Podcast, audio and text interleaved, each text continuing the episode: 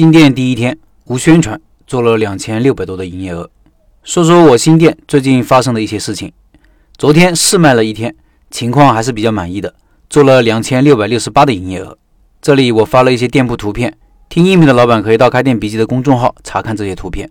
这个店是三千五的月租金，我对于这个店的预期是开业稳定以后的营业额保持在每天两千以上即可。店里安排两个全职，两个兼职，那不到一年时间就可以回本。试卖是我自己的一个专有名词，就是什么宣传都不做，海报都不贴，喇叭也不放，完全凭自然人流进店，看看情况会如何。这个阶段可长可短，看看店里的流程是否理顺。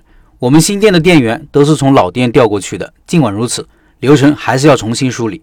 昨天本来以为没什么人进店的，没想到一下子来了不少人，大家一会儿东西找不着了，一会儿设备不会弄，一会儿桌子上满了人没人去收，一会儿单子做错了。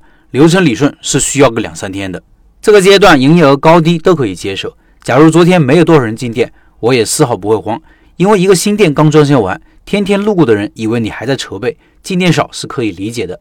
如果情况不错呢？我觉得说明两个问题：第一是选址没什么大问题，有目标顾客；第二是店铺的定位应该没什么大问题。这个定位包括品类的选择、装修风格、一个店给人的整体印象，这两点归纳起来就一点。这个店应该可以解决某些人的问题。我是甜品店，在这个小商圈是独此一家。我的店装修还可以，有座位可以坐下来聊聊那种，方圆一公里也没有。一个店能存在，一定是有理由的。最大的理由就是能解决一个商圈内某些人的需求，对商圈内的生态系统是互补的，而不是多余的，甚至是破坏性的。当然，一个新店任重而道远，第一天的表现只能说给了我和员工不少信心，离成功还远得很。接下来我们还需要继续努力。还有一个感受就是店大一点挺好的。我媳妇反复跟我说，店空间大太爽了，东西有地方放，大家干活不局促，顾客和员工体验好。以前我选择店铺时，能二十平米搞定的就不租二十五平米的，最好租个十五平米的。店越租越小。前段时间我关闭的那个店就是十平米多一点。关闭的主要原因就是两年下来发现太小了，很多东西周转不开。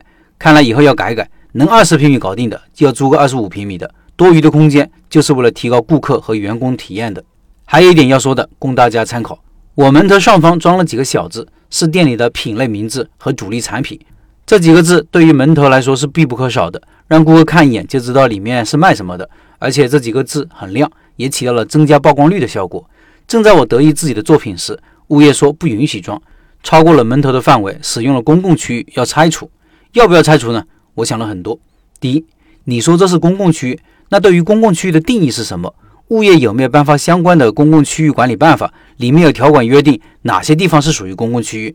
而且这个文件一定是由业主委员会同意颁发的，如果没有就管不着。第二，如果我不拆，物业有没有权利拆除呢？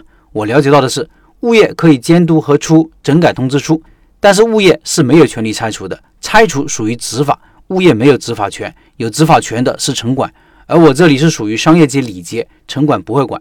其实到最后，我打算不拆了，但后来我还是拆了。为什么呢？因为物业是一个长期打交道的部门，没必要因为这个把关系弄得太僵。而且门头内容我可以通过其他的方式弥补过来。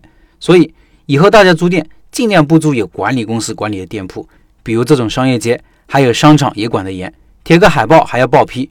这也是我一直不喜欢商场店的原因之一吧。开店一定要有充分的自主权，这样才能灵活适应常变常新的市场节奏。这个理念也可以引申到加盟开店。如果你的产品、采购、价格、开店策略、宣传推广、海报等等都有一个公司给你指手画脚，也许还是一个极其不专业甚至贪得无厌的公司，开店一定是会非常痛苦的。